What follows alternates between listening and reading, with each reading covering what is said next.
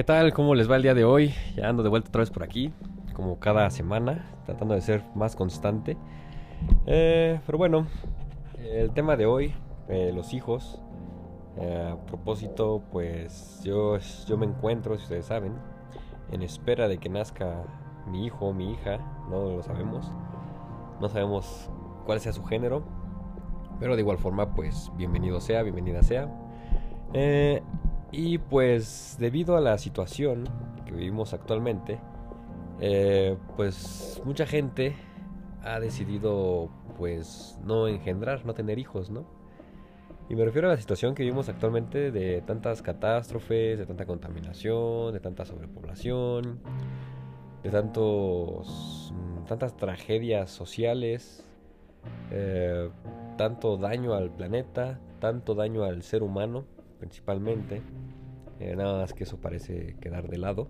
Se toma más en cuenta el daño al, medio ambiente y a los animales, pero al ser humano casi no, ¿no? De hecho, eh, ustedes pueden ver gente se hace vegana por cuidar a los animalitos.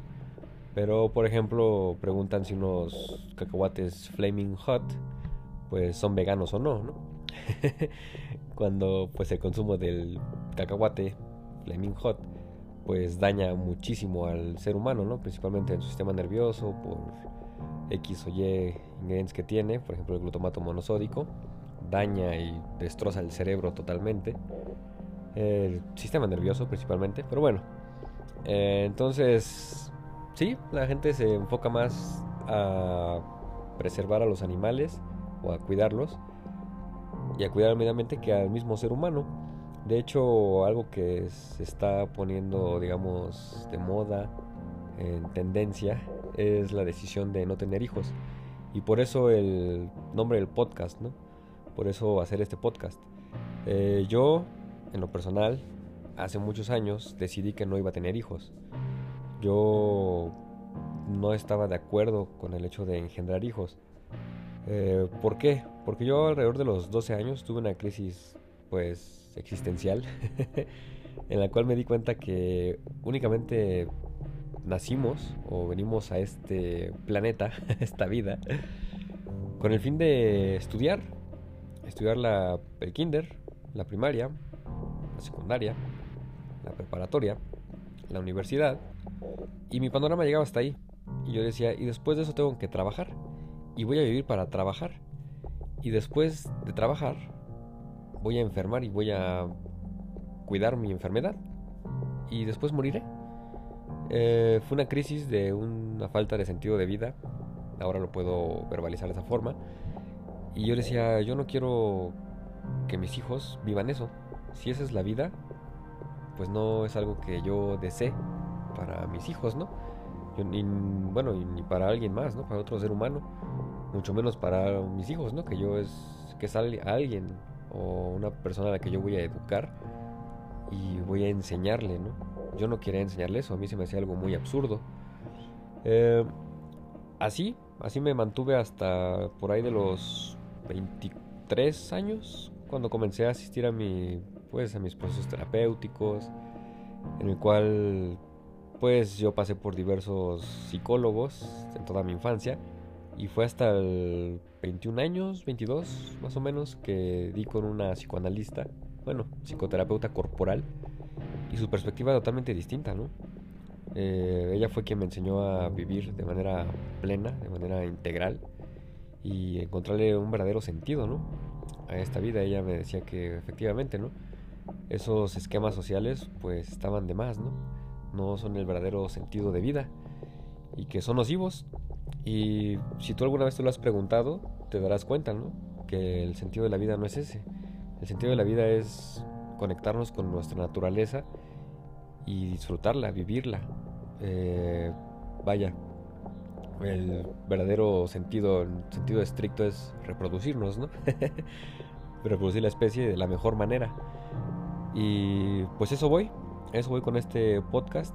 Eh, ella me comentaba que pues yo estaba trabajando en mí para que después cuando vinieran mis descendientes, pues yo los pudiera educar de la mejor manera. Y yo me negaba, ¿no? Todavía me negaba. Pero fue con el transcurso del trabajo, con el transcurso de el tiempo invertido en mí y de ver esos resultados, esos frutos tan magníficos, de acabar con mis angustias, de acabar con mis pesares, de poder incluso disfrutar de vivir. Dejé de estudiar eh, un tiempo de manera institucional y me dediqué únicamente a estudiar, a vivir los días con el estudio personal, eh, en casa, con ella, con, en su grupo terapéutico. Em, asistía porque yo quería, no porque me lo obligaran. A mí me comenzó a interesar y comencé, ¿no? Me iba a hacer caminatas, eh, comencé a aprender a comer, a saber por qué comer ciertas cosas y ciertas cosas no, eh, cómo me enfermaban. Vaya, comencé a indagar en mí, comencé a, cuestionarme y a construirme. Entonces, eso me pareció increíble. Todo ese, toda esa inversión, toda esa, todo ese trabajo realizado en mí, pues tenía que reproducirse. ¿Por qué? Porque son cosas que nos van a traer un bienestar a, bueno, a cualquier ser humano, ¿no? Que lo ponga en práctica. Entonces, desde ahí comenzó a cambiar mi perspectiva de tener hijos y comencé, comencé con el deseo de querer tener hijos. Fue algo muy, muy extraño. Eh, bueno, yo lo puedo decir desde ahorita, me curé. Me curé en esa enfermedad de no querer reproducirme. Porque quieras o no, si no te quieres reproducir, padeces de una enfermedad. Eh, tal vez no te des cuenta, pero estás atentando contra tu raza, contra tu especie, eh, de manera voluntaria. Pero en fin, eh, es algo que se puede cuestionar, se puede debatir. Y pues ahora se los puedo decir, ese pensamiento es desde el pesimismo, desde la necrofilia, o sea, desde estar apegados a la muerte en lugar de por la vida, desde la resignación, desde el decir ya nada puede cambiar, ya se jodió todo. Y pues es muy fácil, ¿no? Es muy fácil dejar las cosas, tirarlas, por decir ya no sirven, ya no puedo hacer nada con ello y en este caso nuestra vida. Eh, se dice que pues hoy en día lo mejor es no tener hijos para que no se siga intoxicando el planeta, que no se siga maltratando a los animales, que no siga habiendo pues discriminaciones de género, todo ese rollo, ¿no? Pero pues no, yo pienso que la solución no es abortar misión, al contrario, la solución es afrontar el conflicto de frente que somos nosotros mismos, trabajar en nosotros mismos arduamente en cuestionarnos cuáles son nuestras, nuestros rasgos racistas, nuestros rasgos clasistas, nuestros rasgos pues discriminatorios, que principalmente van para nosotros, ¿no? Conozco mucha gente que pues es morena y se pinta el cabello de rubio. Digo, esa es la gráfica señal de un racismo, ¿no? De un racismo y de una negación de, de sus orígenes étnicos y de raza, ¿no? y que se están promoviendo por adoptar unos valores pues y unos estereotipos nocivos, ¿no? Que los rubios son los que tienen privilegios y sí, así es, ¿no? La palabra güero, ¿no? En el mercado, ¿no? Oye, güero, güera, güera, ¿no? Vean ustedes, ¿no? Y por más morena que seas, en el mercado te van a decir güera, porque eres la que va y compra, ¿no? Y el negro es el que te vende, ¿no? O el moreno. Y hay la división de clases, ¿no? Y todo el rollo. Que bueno, tenemos que trabajarlo, nuestra autoestima, cómo nos manifestamos frente al mundo, ¿no? Cómo nos sentimos, qué tanto nos valoramos, qué tanto nos desvaloramos, que la mayoría así sucede. Pues, la gente se desvalora, yo en un momento me desvaloré. Ahorita me valoro demasiado, valoro muchísimo mi vida. Me encanta vivir, me encanta comer mi fruta, comer mis verduras, eh, sembrar cosas, ver cómo crecen, ¿no? Eh, y pues ahora lo estoy haciendo, ¿no? Lo estoy haciendo con un una criatura, una cría, un cachorro que viene, cachorro, cachorra que viene, pues ya en unos días más. Estamos ya en la semana 38 eh, de embarazo. Y pues no tarda, no tarda en venir. Y es momento de transmitir todo eso que he aprendido para mejorarme, transmitírselo. Y que esa personita que viene, pues lo pueda aprender y pueda afrontar el mundo de una manera distinta y pueda promover unos valores pues más saludables, apegados a una cuestión más biófila, es decir, apegado a la vida, a promover pues una alimentación más sana para cualquier ser humano, para él, eh, que eso le va a traer pues beneficios físicos y psíquicos, que le va a traer pues que sus relaciones sean mejores, que sus inclusive sus cuestiones académicas o como lo quieran ver desde la parte intelectual sea mucho más fácil de trabajar, de afrontar, eh, que pueda gozar la vida, no le va a traer enfermedades. Eh, recordemos que las enfermedades pues nos llevan a, nos empujan a que nos cuestionemos qué es lo que estamos haciendo, si lo que estamos haciendo es lo correcto. Ustedes dense cuenta, la gente que está más apegada a las cuestiones sociales es la más enferma, es la que tiene cáncer, la que tiene diabetes, etcétera, ¿no? Por decir las enfermedades más comunes aquí en México, ¿no?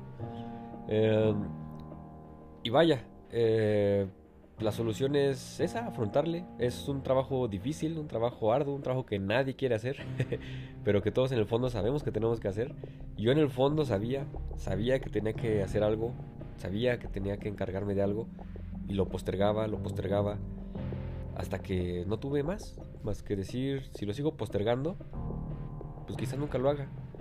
Y es algo que tengo que hacer, porque todos sabemos, todos sabemos qué es lo que tenemos que hacer.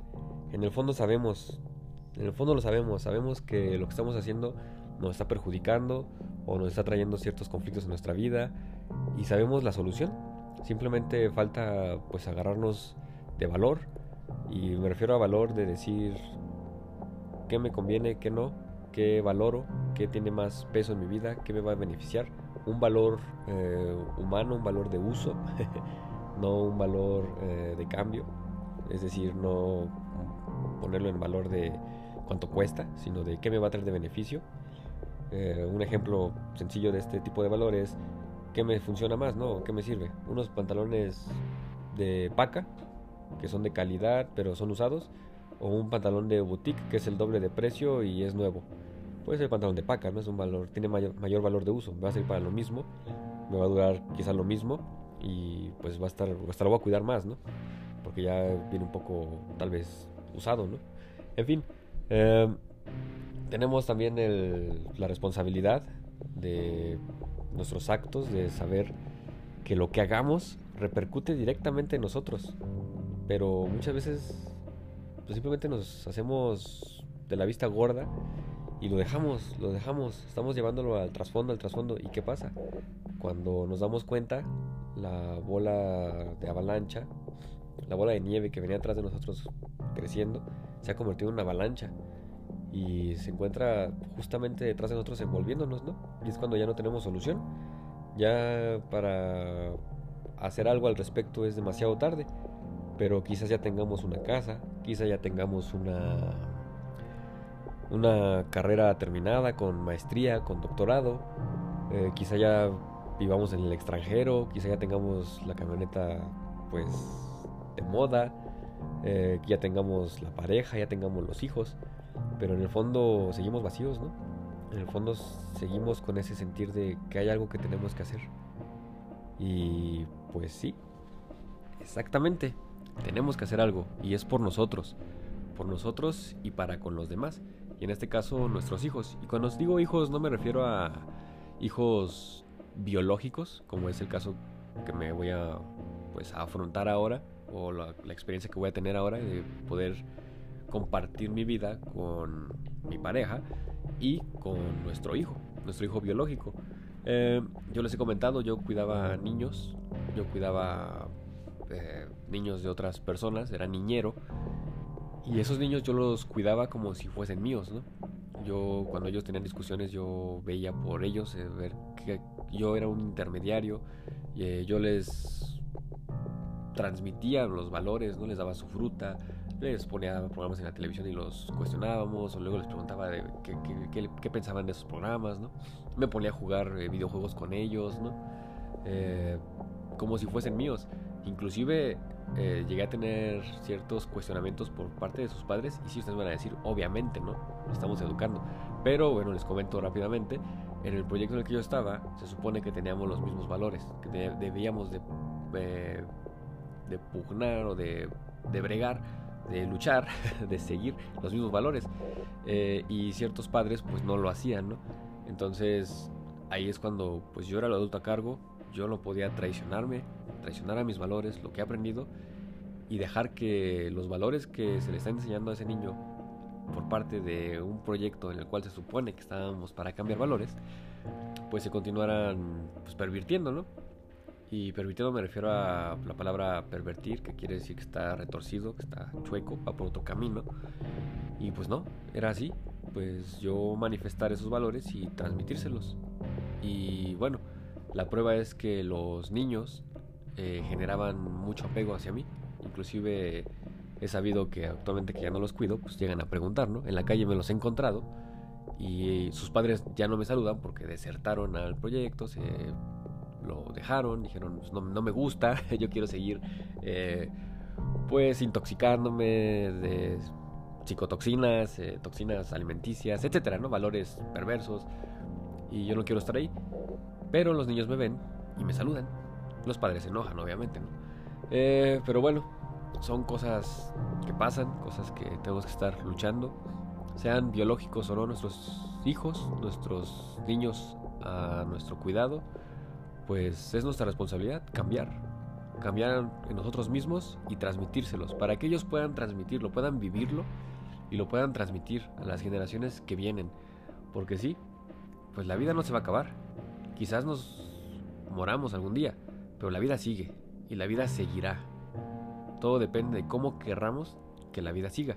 Y hoy en día estamos decidiendo, desde aspectos preconscientes y conscientes, en su mayoría pues yo diría que son inconscientes, pero eh, pues estamos decidiendo por, por dañar, ¿no? Por no hacernos un bienestar, formarnos un bienestar y a, pues a llegarnos de situaciones más agradables a nuestra vida, ¿no? Yo, ustedes verán, ¿no? En mis historias de Instagram continuamente evidencio a mis vecinos que tiran basura, tiran basura aquí en el, pues, ¿cómo llamarle? En el conjunto departamental. Eh, tenemos un jardín, un jardín amplio, que, pues vaya, en su mayoría lo usan mis vecinos porque tienen tres niñas. Es lógico que anden aquí jugando y usando el jardín. Eh, bueno, el patio con pasto y tiene unos cuantos árboles frutales, cuantos arbolitos. Eh, tiene juegos, entonces sí, es obvio, ¿no? Que tienen que usarlo, es, para eso es. Pero ¿qué pasa? Eh, dejan su basura aquí tirada, como si fuese un parque público. y digo, ni en un parque público debería de hacerse eso, ¿no? Pero aquí parece la calle. Aquí salgo yo de la casa y están morando las basuritas de sabritas, de pingüinos, de dulces que se comen los vecinos, sus hijas. Y ahí las dejan, ¿no? Ahí las dejan los padres. Sus juguetes los dejan tirados, se desgastan con el paso de la lluvia, del sol. Tienen un espacio para ponerlos y no lo colocan, ¿no? Únicamente pues viven por vivir y no se preocupan por darle a sus hijos pues una mejor educación sí se preocupan por llevarlos a la escuela y eso, pero pues eso está de más, ¿no? Qué mejor que educarlos a que no coman esas cosas, que un número uno les van a hacer daño, ¿no? Y les van a poner irritables, berrinchudos, les van a causar dolores de cabeza, les van a causar diarrea, les van a causar gripes, eh, algo que el padre va a tener que estar lidiando y cómo querer a unos hijos así, si todo el tiempo están enfermos, todo el tiempo están dando lata, todo, ¿cómo los vas a querer, no? Y pues todo se recrea a partir de eso, ¿no? de pues cómo le permites que se coma eso. ¿Por qué? Porque tú te lo permites, ¿no? Como padre. Como padre se lo permiten. Se están permitiendo eso y pues, se lo dan los hijos. Y luego le están gritando, le están engañando. Ahorita con las tareas en línea, pues imagínense, ¿no? Ya todos están que se vuelven locos. Eh, y se recrea, ¿no? Se recrea el odio a los hijos, el odio a la especie. Pero porque simplemente nosotros estamos recreando ese odio, ¿no? Estamos fomentándolo y lo estamos alimentando literalmente con alimentos chatarra que nos impiden conectar con nosotros mismos, con quienes somos. Es muy diferente comerte un gansito o comerte una paleta de cereza a comerte las cerezas directamente del árbol, ¿no? O comerte las fresas directamente de donde vienen. Eh, comerte unos mangos, ¿no? Directamente. Son los mejores dulces. Las frutas son los mejores dulces. Pero bueno, todo el proceso de industrialización, todo ha llevado a esto, ¿no? Y sí, es nuestra tarea terminar con eso, tener hijos, tener hijos, pero tenerlos de manera consciente, de manera que nosotros hayamos trabajado en nosotros mismos, hayamos cambiado en nosotros mismos, hayamos todo en nosotros mismos, pues hayamos vencido a nuestro enemigo, o por lo menos afrontado a nuestro peor enemigo, que somos nosotros mismos, y para de esta forma poderlo proyectar, poderlo sembrar en tierra fértil, que son nuestros hijos, y que son los que pueden pues hacer algo a un futuro, ¿no?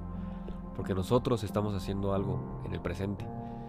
Eh, pero bueno, así la cosa, así el podcast de hoy. Eh, um, muchas gracias a los que me escuchan, muchas gracias a los que me siguen. Em, no me queda más que decir, más que gracias. Y pues ahí seguimos. Ya saben mis redes sociales, Twitter, Instagram, em, Facebook, YouTube, como Cobo al Desnudo. Correo cleonreyes.hotmail.com Igual en PayPal, ahí pueden hacer sus aportaciones con el mismo correo.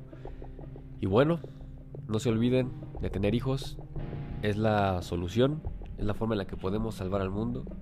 La sobrepoblación se va a acabar tarde o temprano. Las, ya ven las plagas, pandemias, virus, se están encargando de eso. Y únicamente los más fuertes sobreviviremos. Hasta pronto.